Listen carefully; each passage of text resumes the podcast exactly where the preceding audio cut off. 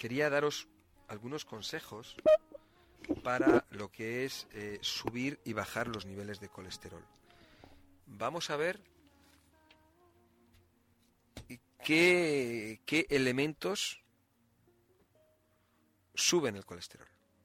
Por ejemplo, el tabaco, aditivos, contaminantes, café, la tensión nerviosa, una falta de minerales, la píldora anticonceptiva, azúcar refinada, grasas saturadas, productos lácteos, como pueden ser los, los quesos, sobre todo las leches enteras, y tenemos que tener eh, cuidado cuando hablo de grasas saturadas, todo lo que está relacionado con los embutidos, pero también las grasas de la sartén. O sea, cuando echamos el aceite en la sartén, ese aceite se quema y se convierte en un producto degradado y altamente tóxico para nuestro organismo. Sin embargo, hay eh, otro tipo de productos que nos ayudan a bajar el colesterol. Por ejemplo, las berenjenas, las cebollas, las cebollas crudas, ¿eh? hombre, cocidas también, pero crudas, ¿no? El ajo, eh, lo blanco de los limones o de los cítricos, eso también baja el colesterol porque es rico en bioflavonoides. La soja, que son las alubias de soja, las zanahorias crudas, todo lo que son las, judías, pintas, judías blancas, judías rojas, todo lo que son los aceites, aceites vegetales de primera presión en frío. Y, luego, pues bueno, hay productos específicos para bajar el colesterol. Uno de ellos, el algasol natura, el rakiraki, y algunos de ellos, como los de la gama Model Diet, están indicados para bajar el colesterol un potente producto para bajar el colesterol, Judas y Juvenil, muy potentes para ayudarnos con ello. Eh, las personas que tengáis que vigilar vuestro colesterol, eh, lo que es el pavo es una buena elección. ¿eh? Es bueno, pues es una, una, carne, vamos a llamar, que, que puede ser, puede estar bien, ¿no? Por supuesto que, que cuando preparemos vegetales o cuando preparemos comida, vamos a evitar los sofritos, porque los sofritos es aceite quemado. Entonces eso es malísimo. ¿eh? Y de esa manera pues vamos a ayudar un poquito más a reducir los niveles de colesterol. En el Centro Sol Natura os vamos a ayudar, os vamos a poner unas dietas bueno, unas dietas, unas reglas de alimentación en las que hay alimentos que podéis comer y alimentos que no. O sea, nosotros no os vamos a poner a decir, no, no vas a comer nada, o te vas a comer eh, un pinchito de esto y un pinchito del otro y ya está. No. Nosotros lo único que vamos a hacer simplemente, fijaros, ¿eh? Para bajar el colesterol, para bajar los triglicéridos, para problemas de personas diabéticas, para bajar de peso, no te vamos a decir eh, come, toma menos cantidad. Eso es ya una cosa que es una decisión tuya, ¿no? Nosotros lo que te vamos a decir cuáles son los alimentos sanos y los que no son sanos. Y de esa manera yo te aseguro que bajas el colesterol y bajas de peso. Simplemente dejando de comer ciertas cosas y comiendo más de otras. Y puedes tomar lo que quieras. ¿eh? Luego hay casos específicos de determinadas personas que por alguna razón, bueno, por alguna razón, por problemas intestinales, por desarreglos intestinales, tenemos que separar los alimentos. La persona no puede mezclar determinados alimentos, los tiene que tomar separados. Pero puede tomar en el desayuno un grupo de alimentos, a lo mejor eh, a media mañana puede tomar de otros, al mediodía come de otros y por la tarde noche puede comer de otros. Y entonces están separados los alimentos, va a tener las digestiones muy bien, va, mm, eso va a ayudar a regular eh, su aparato digestivo y eh, a absorber nutrientes, etcétera, etcétera, no va a forzar, no va a forzar al aparato digestivo y eso la va a llevar a que eh, reducir colesterol, reducir peso o bueno, reducir peso dependiendo de, como digo, de, la de, cómo lo haga, ¿no? Realmente, ¿no? Porque a lo mejor no tiene por qué ser, para, para perder peso el tratamiento, ¿no? Pero sí, sobre todo, para todos estos desarreglos eh, digestivos, desarreglos eh, como acidez, por ejemplo, estas personas que tienen problemas de estómago, problemas de hernia de hiato, ¿no? Pues bueno, pues hay una serie de alimentos que no se pueden tomar y hay otros que sí se deben de tomar más y, luego pues eh, las pautas que tiene que llevar cada paciente a la hora de hacer las comidas porque nos encontramos, tú fíjate, ¿no? Fíjate cómo funciona nuestro, nuestro aparato digestivo. Nosotros estamos mm, toda la mañana eh, sin comer. Bueno, ya hemos estado toda la noche durmiendo, ¿no? Bueno, el que duerma por la noche. Estás durmiendo por la noche, te levantas, desayunas. Bueno, pues ¿qué desayunas? Pues un café. Un café y una tostada o una magdalena. Café con leche. Bueno, el peor desayuno que hay.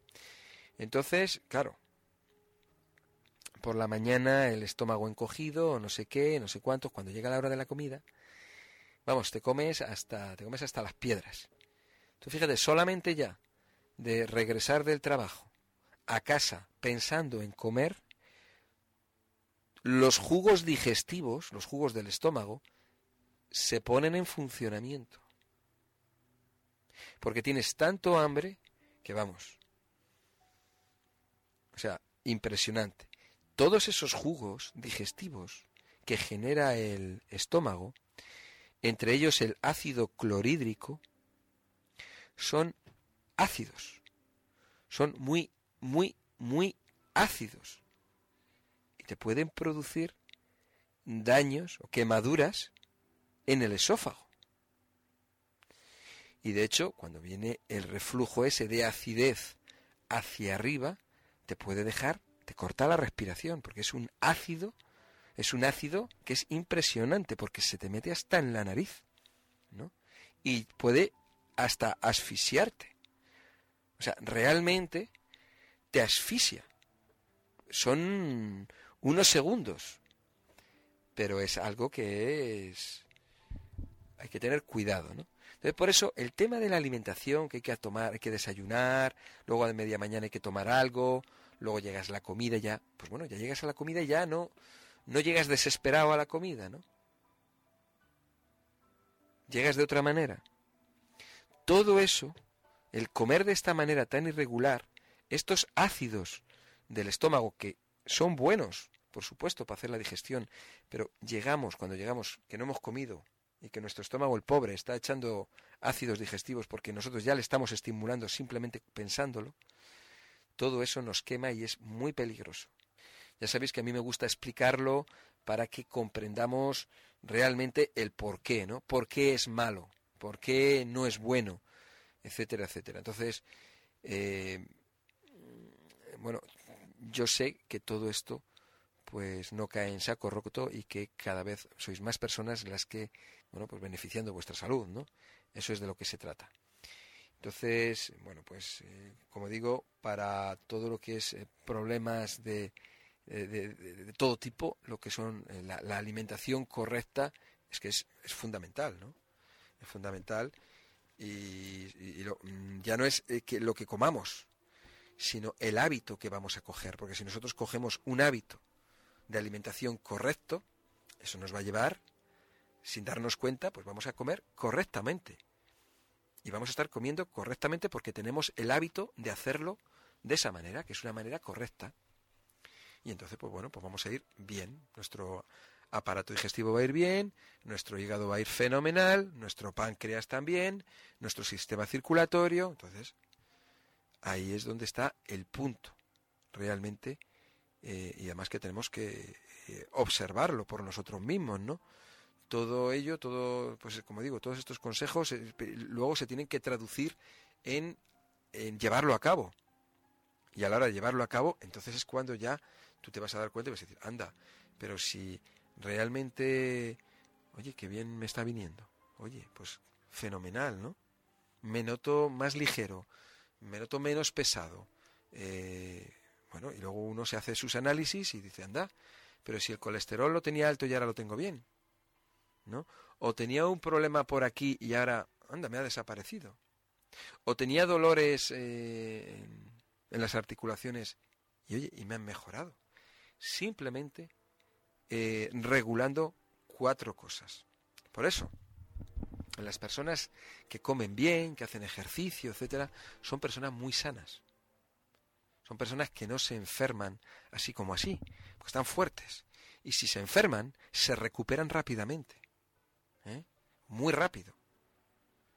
Porque son personas que son previsoras. Y hay que prevenir.